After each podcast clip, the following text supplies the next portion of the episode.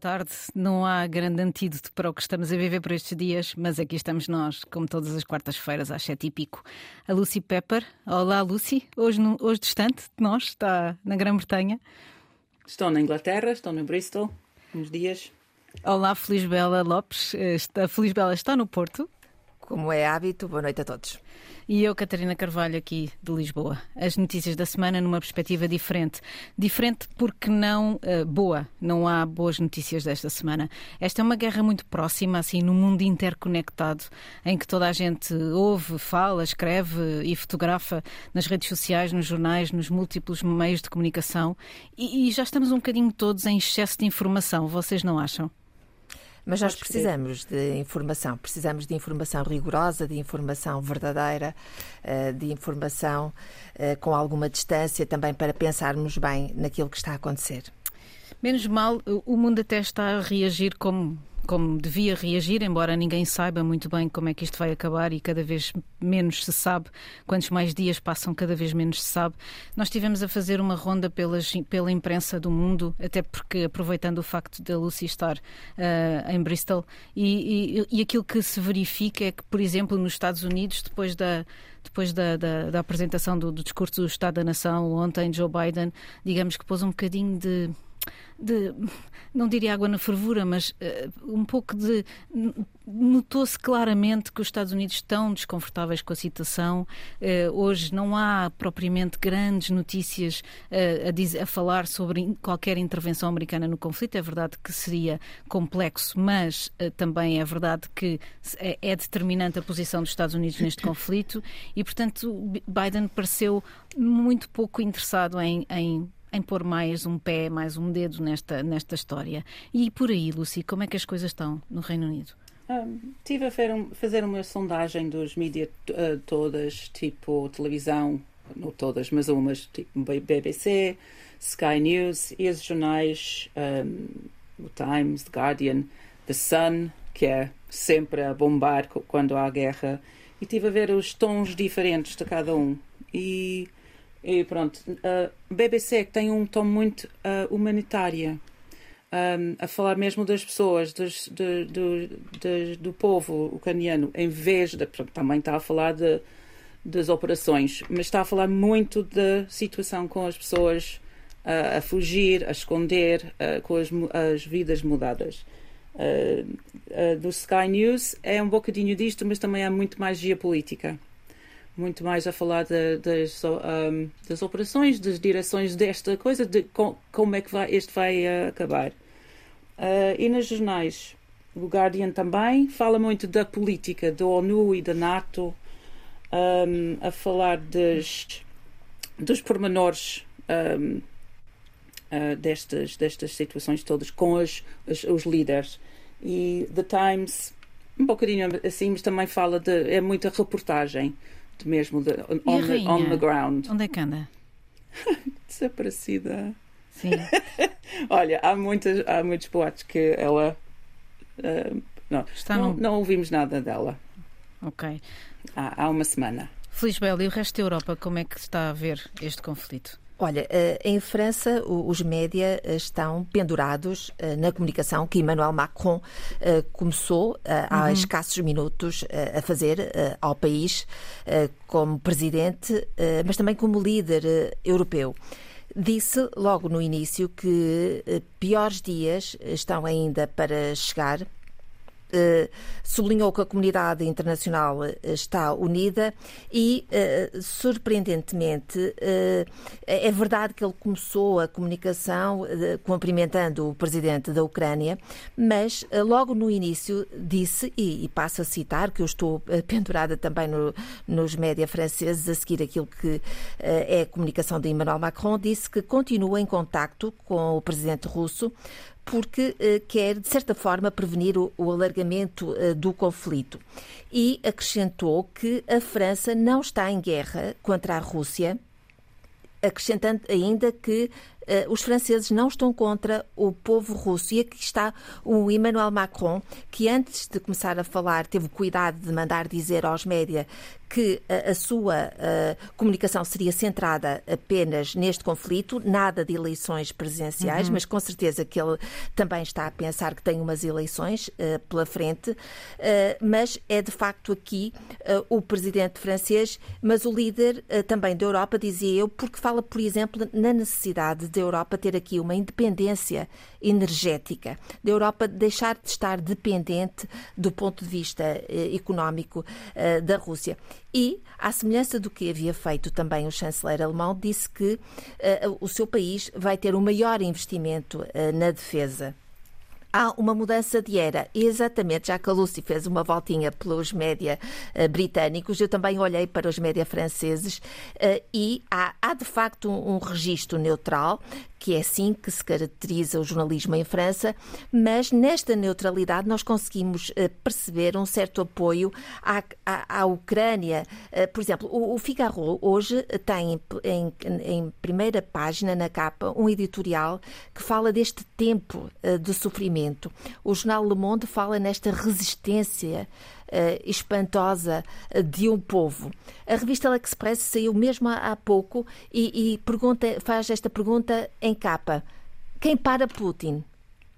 Uh, a revista Correia fala no impensável e está aqui um ataque também ao presidente russo que Emmanuel Macron eh, nesta, nesta alocução que está a fazer uh, aos franceses, está a ter o cuidado, de Sim. certa forma, de neutralizar. Nesta, nesta, neste conflito, como em todos, mas neste como nos é mais próximo e tem sido muito mais narrado, como tu dizes, os, os, órgãos de comunicação social, as televisões estão a dar notícias 24 sobre 24 horas, quase só sobre isto. É de notar, por exemplo, que a Covid desapareceu praticamente das notícias, apesar de fazer agora exatamente um ano hoje que apareceu o primeiro, o primeiro doente uh, português, em Portugal, uh, a narrativa é super importante e tem sido um, muito jogada aqui dos dois lados, e noutros sítios também. Eu noto, por exemplo, que uh, uh, toda, toda, toda a narrativa de, que vem, que nos chega de Moscovo, e, que, e quando eu digo que nos chega digo mesmo assim porque tem sido extremamente controlada. Eh, Putin quer dominar completamente essa narrativa, bloqueou a palavra guerra. A partir de hoje, as pessoas que falem dos mortos da guerra, os, os jornalistas que falem dos mortos da guerra no Donbass, podem ser presos até 15 anos até 15 anos, ouvi há pouco na BBC. Ou seja, há uma narrativa completamente, completamente contro controlada, mas aquilo que sai cá para fora é que esta história eh, foi esta história dos mídias está a ser completamente ganha pela Ucrânia. E é muito interessante verificar que, apesar de toda um, o terrível que nós estamos a ver, há duas nações aqui em em, em, contraponto a uma nação que quer aparecer como moderna, que é a Ucrânia, uhum. e já vamos falar um bocadinho mais sobre isso quando falarmos sobre a guerra digital, uh, e há uma nação que, em que não se importa de parecer mais antiga, que foi buscar aí, aliás, ao Império, a justificação para esta guerra e contra os senhores engravatados que aparecem na reunião da Bielorrússia, temos os jovens. Uh, ucranianos eh, de t-shirt preta, de boné na cabeça e com um tom muito mais próximo da população. Repare, reparem, por exemplo, que o Zelensky pôs a população a fazer coquetéis Molotov, foi o próprio Ministro da Defesa que, que apontou para isso, uhum. não porque isso seja útil, porque obviamente não vão combater este, este exército que nós temos visto aqui todos os dias uh, na televisão com coquetéis Molotov, mas porque isso galvaniza a população numa guerra que ele sabe que o Zelensky sabe que tem que fazer com a própria população porque não tem exército para o fazer, não o, é? O presidente o, o ucraniano uh, tem aqui uma comunicação uh, direta, uh, quer com o seu povo, quer com o exterior. É Sim. muito eficaz uh, uhum. no uso uh, das uh, redes sociais. A mensagem aparentemente é simples, uhum. porque o discurso é direto, quase coloquial, mas também tem cuidado de, do ponto de vista estratégico, falar à escala global.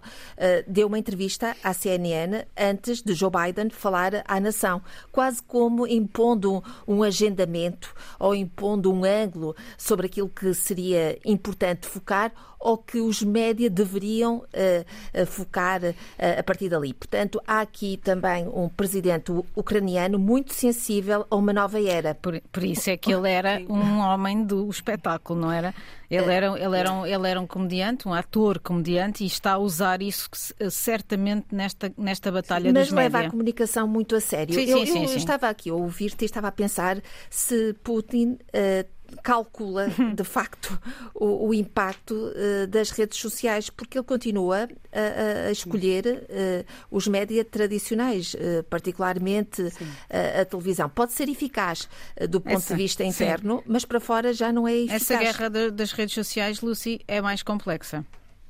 É muito, é muito complexa, porque temos a, a, a guerra entre o antigo e o novo. O, o, Putin não percebe mesmo o que é que, o que, é, que é o, a modernidade em, em, comunicação. Mas temos também um, uma guerra cultural no, no, nas redes sociais um, entre a esquerda e a direita, um, a gente a chamar uh, nomes a toda a gente quando não concordam uhum. completamente Uh, com tudo. Por exemplo, estamos todos, até agora quase não vi nada que é contra ou, ou pró-Putin.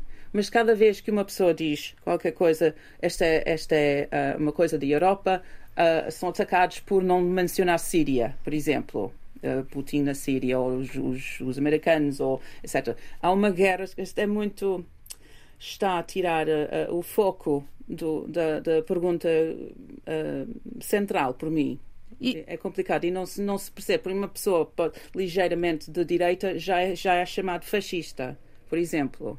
Ah, Mas, de qualquer modo, vamos ter uh, aqui um contexto que pode ser difícil uh, uh, yeah. para uma determinada direita. Eu, eu, acho que, nesta altura, Marine Le Pen e Henrique Zemmour devem estar muito preocupados, porque tem aqui um exercício de, alguma, de algum distanciamento em relação à Rússia que é difícil de, de, de fazerem. Também a Hungria também tem eleições a 3 de abril e será difícil o poder instituído fazer esse, criar essa distância Hum. relativamente a Putin. Mas vocês estão a falar aí da, da fraca da, e, e, da fraca presença de, de, de Putin na, nas televisões deste lado, não é? Do, do, lado de cá, que obviamente não é o lado de lá, embora a televisão russa tenha sido impedida de transmitir, a, a, Russia, a Russia TV foi impedida de transmitir deste lado, mas não nos esqueçamos que a máquina russa da desinformação e das, das notícias falsas é poderosíssima. Uhum.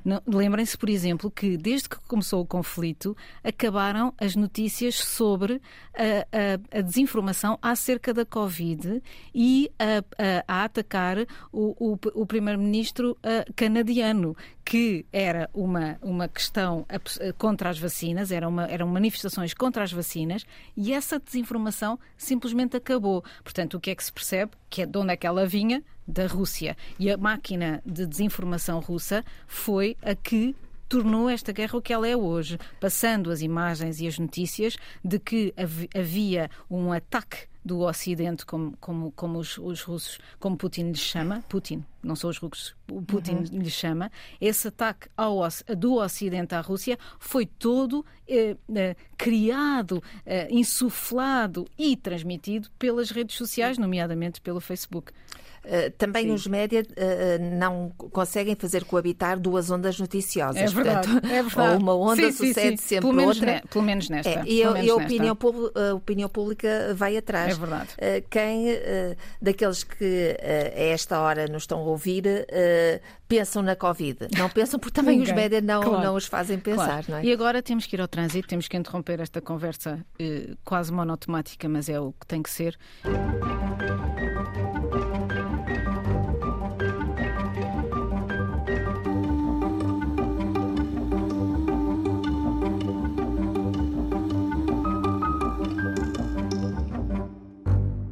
Cá estamos nós, outra vez para o antídoto possível, com a Lucy Pepper, a Feliz Bela Lopes e Catarina Carvalho. Em 2022, a tecnologia moderna é talvez a melhor resposta aos tanques e aos mísseis. Foi o que disse o vice-primeiro-ministro Mikhailo Fedorov, ucraniano, quando mandou uma carta ao Tim Cook, o CEO da Apple, e também ao Elon Musk, pedindo-lhe para que ativasse o sistema de satélites para que a internet não caísse na, na Ucrânia. Uh, na verdade, foi bem, foi bem sucedido. Uh, uh, a Apple deixou de vender os produtos na Rússia e o Elon Musk, de facto, levou para, para, para, para a Ucrânia o sistema de, de, de satélite que permite manter a internet ligada. Mas nem tudo são boas notícias e 91% dos posts de propaganda, sobretudo russa, o Facebook diz que não consegue identificar. Uh, os líderes da Polónia, da Lituânia, da Letónia, da Estónia estão super preocupados. Enviaram uma carta aos líderes, também uma carta, mais uma carta, nos tempos da internet, cartas, é bonito, um, aos líderes da Google, do Facebook e do Twitter, a pedir que suspendessem as contas com, uh, com glorificações de crimes de guerra e com toda, uh, toda a justificação desta guerra, no fundo, para, para, para, para, para o lado russo. Um, a guerra, a guerra tecnológica, a guerra digital pode não ser aquela que neste momento mais impressiona e que, e que, faz mais danos e que provoca mais danos, mas é uma guerra difícil, difícil de combater e é que está por baixo de muito do que está a acontecer, não é, Lucy? Sim. Um, mas há, há, um, há, uns lados uh, bons disto, porque, pronto, sendo pronto, temos os grandes, os Facebooks e os Twitters, etc., e temos os satélites a funcionar ou não, os, as redes todas a funcionar ou não. Um, e os controles. Mas há outras coisas mais guerrilhas que são, estão a acontecer, porque não sabemos quanta informação está na Rússia em geral. Sabemos que pronto, a gente em Moscóvia sabe mais ou menos o que é que está a acontecer, mas fora das cidades grandes Uh, há muita gente que ainda não percebeu por, uhum. por causa da propaganda russa mesmo. Uhum. E uh, tem havido umas, uh, umas operações guerrilhas que são tipo enviar mensagens não através Facebook, não através Twitter, não através das notícias, mas através de outros sítios tipo TripAdvisor. Ah. deixar mensagens em russo uh, escritas em qualquer sítio. Encontras um, um café em, não sei, em Vladivostok e mandas uma mensagem lá, um, um, um review. Ok. Lá, mas Com mensagens é tipo, cifradas, como também, na guerra. Yeah, cifra, exatamente. Também há outras, tipo o grupo Anonymous, que é aquele, aqueles uhum. hackers uh, que estão a tentar uh, tirar uns sites, uh, tirar controle de umas coisas. Um, e estão, não sei que, como é que estão a fazer e não sei se está, está, estão com êxito ou não, mas é uma tentativa para um, porque o Twitter e o Facebook, etc., não, são, não é tudo, há muita outra, muitas outras coisas. Sim, a Google, por exemplo, desativou o trânsito, as informações de trânsito nas estradas ucranianas para impedir yeah. os inimigos de saberem de onde é que vinham as, uh, yeah. as colunas eh, do inimigo. E isso uh, no início da guerra não foi assim, na semana passada, e por isso é que se soube mais cedo que havia entrada, pai, três horas antes da, da guerra ser anunciada, havia investigadores de, de Open Source Investigation, portanto, Sim. investigações em, em, em, em, fontes abertas no, no Facebook que, e no Twitter, que não têm nada a ver com espionagem, têm a ver com coisas que estão disponíveis, imagens de satélite, uh, uh, percorrer o Twitter em busca de palavras-chave, toda, toda essa investigação que é feita que no fundo também foi muito o que deu os, os Panama Papers e todas essas investigações jornalísticas e que eh, se, se descobre e, e, todos os grupos eh, internacionais de jornalismo neste momento fazem essa informação para também estar perto, mais perto do que é a realidade dos factos, em vez de ser só um, aquilo que nos dizem as, as, máquinas informativas dos dois países que obviamente estão a fazer propaganda um, que mais não seja com a imagem uh, dos, dos seus presidentes. Certo? É também muito isso, não é? Sim, Bem, sim, sim, é, é muito.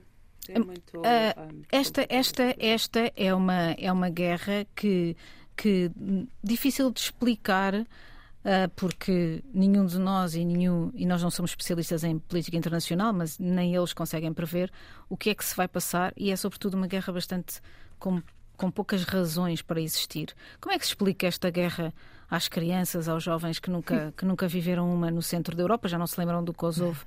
Feliz Bela. É, é, é difícil, eh, é difícil uh, explicar às crianças quando nós pensamos que é difícil explicar a nós próprios, porque não conseguimos encontrar uh, uma, uma explicação razoável. Mas é preciso uh, conversar com, com os mais uh, pequenos que veem imagens, que escutam relatos, sobretudo relatos, narrativas de enorme violência.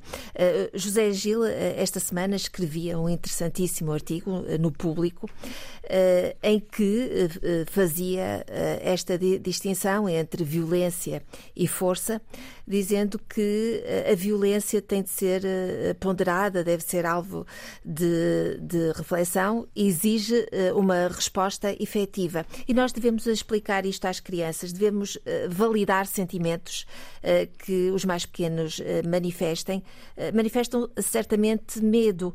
Porque Sim. ao ver crianças, há crianças que choram copiosamente, uhum. que choram com grande sofrimento.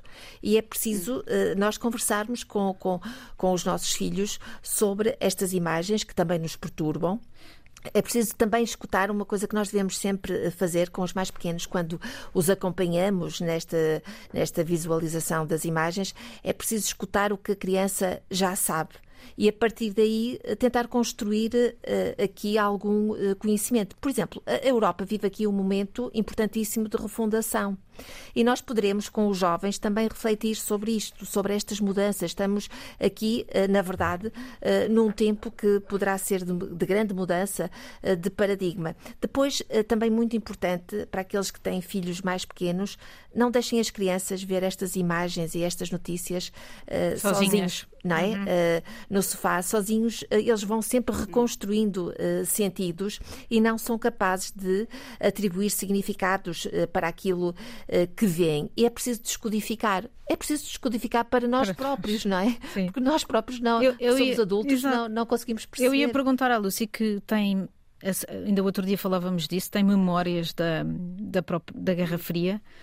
Como é, que, como é que tu viveste isso e como é que hoje transmites às tuas crianças?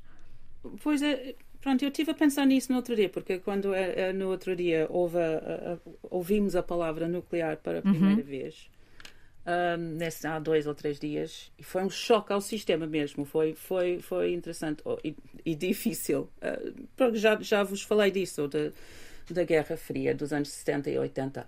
Então, e eu tive que falar com as, as filhas e amigas, um, já têm 20 e tal, 20 e poucos, e não perceberam. Ainda, eu tive mesmo de explicar o que é que quer dizer um, a cena nuclear. Um, eu não quero também eh, estar aqui no rádio a, a dizer explicitamente o que é que quer dizer, porque não é difícil, é complicado.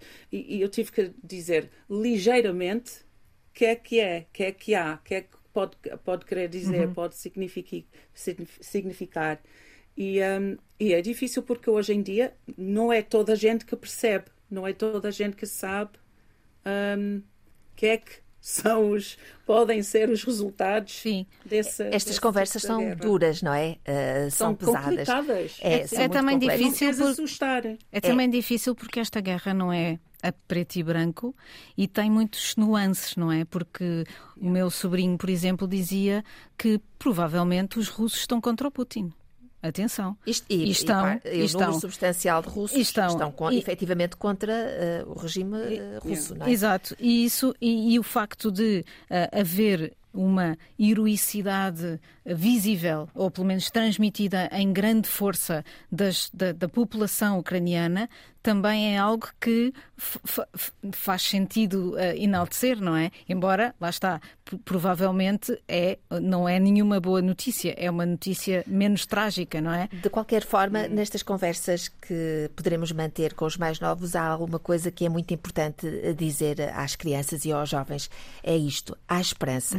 Aquela gente que se mete em comboios, em fuga, vai com esperança de regressar vai a lutar pela própria vida, para ter vida. Portanto, há aqui de facto eh, que sublinhar que isto eh, há uma luz no fundo do túnel. Sim, o túnel vai ser percorrido, não é?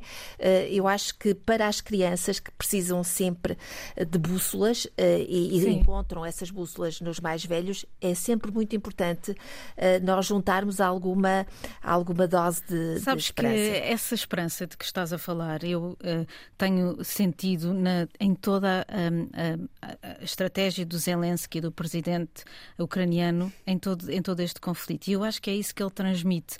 Quando ele diz, por exemplo, eu aliás acho que concordo inteiramente com, com a Lucy quando ela diz que o Putin não percebe nada disto da comunicação, porque quando ele ataca, quando as forças, eh, as forças russas atacam a Praça da Liberdade, o que é que estão à espera? Que do outro lado haja um discurso a dizer: imaginem, eles atacaram a nossa Praça da Liberdade. E, portanto, esse, essa esperança, essa ideia de que é possível lá chegar, que nós vamos estar aqui, que nós vamos, não vamos fugir, que nós queremos ficar a combater, casa por casa, rua por rua, defender as nossas juntos, ruas, todos, todos juntos. juntos é, isto é extremamente é uma, importante. É, é uma esperança. Ah, Tristíssima, frases, não é? Mas, é? mas é uma esperança. E há frases brutais. Preciso de munições, Exato. não de uma boleia. Sim. Todos nós vamos recordar isto. Exato. Provem que estão connosco, disse no Parlamento Europeu. Sim. Estamos preparados para morrer.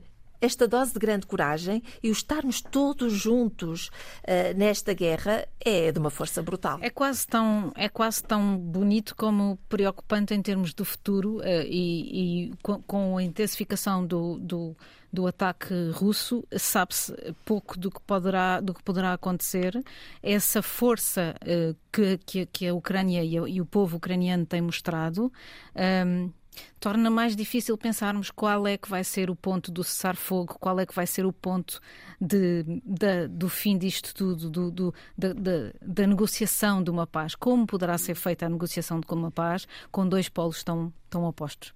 Sim, não é? Há, há, muitas vezes que não, nestas, nestas guerras ou situações podemos imaginar provavelmente como é que vai acabar e esta vez a não ser difícil que os heróis do terreno na Rússia, esses que também os há, não é? Já foram mais de 6 mil pessoas detidas por se terem manifestado contra a guerra, numa, numa, numa Rússia totalmente uh, controlada, portanto, com risco de vida. Muitos deles, uh, um, um, um, amigo meu uh, disse-me que uma amiga esteve presa durante quase 24 horas na polícia de Moscovo. E, portanto, estes, estes, estes também são estes também são heróis. Estes que estão lá Sim. na Rússia e que são crianças foram detidas e são heróis também. Crianças Sim, hoje houve a notícia de que, de que várias crianças pequenas numa manifestação tinham sido detidas, eh, com toda a ressalva de que eu ainda não vi a confirmação dessa informação para saber se é verdadeira ou não. Pois, claro. Mas, eh, mas eh, o que é que no fundo é quanta coragem é precisa para para ir para as ruas de Moscou manifestar-se contra uma pessoa que demonstrou a força e a violência que Putin demonstrou nos últimos dias, não é? É preciso muita força. Já, porque, não, porque, eles, porque, essa gente não está, uh, não sente a união, não é? Claro. Está dispersa e, e, tem claro. uma pressão uh, enorme uh, na sua própria comunidade. Claro. E por cá temos uma uma situação eh, estranha uh, e que porque é que o PSCP, o Partido Comunista Português, se está a suicidar desta forma, Feliz Bela? Uh, eu tento perceber. Uh, e tento ouvir uh, com toda a atenção quando alguém do PCP fala para tentar compreender a sua posição. Já que falei tanto de França, em França, um candidato às eleições eh, Jean-Luc Mélenchon, eh, também experimentou esta dificuldade, mas pelo menos teve alguma coragem de eh, condenar a invasão russa. Não, mas há mais, há mais. Deixa-me interromper-te. O, presidente, o dirigente do PC francês, que é o Fabi Roussel, ah. que no início disse que Sim. era preciso manter os laços com o Putin, é disse que ele tem toda a responsabilidade na situação e participou, participou numa manifestação a favor da Ucrânia. Exatamente. Portanto, houve aqui uh, a coragem de ter uh, um recuo, coragem que nós não conseguimos perceber no, no, Partido Comunista Português. Há uma palavra que eles não dizem, não é? Ocupação, não dizem, não usam a palavra ocupação. Todos ah. os dirigentes que eu ouvi Não conseguem dizer esta palavra nem quando pressionados pelos jornalistas. Nem condenação, por exemplo. Nem condenação. Uh, e, e, temos aqui o, o, PCP, que nas últimas uh, eleições uh, não teve um resultado propriamente expressivo.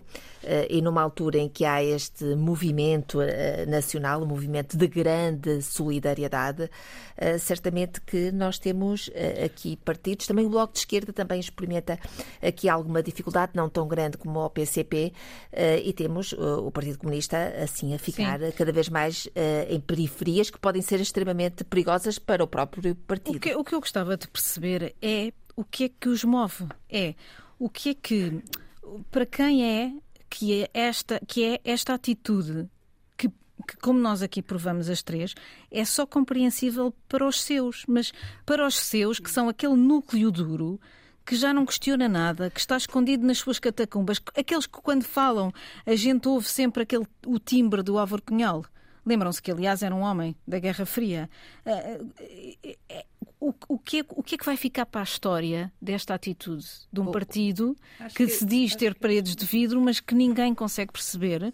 E, e, se calhar, sem fazer qualquer juízo de intenção, eu gostava só de perceber o que é que os move, o que é que os leva a defender esta ideia. E não é preciso ser a favor da NATO. Atenção, a NATO tem é, é, possível questionar a NATO, é possível questionar a forma como os Estados Unidos intervieram em toda esta esta, esta questão que, que, existe desde, vá, se quiserem, 2014, mas é, é anterior, é, é, vem desde 1998, mas em 2014 é, é, mais, é mais firme. É possível criticar a NATO. Agora, ser a, não ser contra esta ocupação é algo que me ultrapassa. Eu acho que posso uh, responder à tua ah. pergunta. O que é que move o PCP?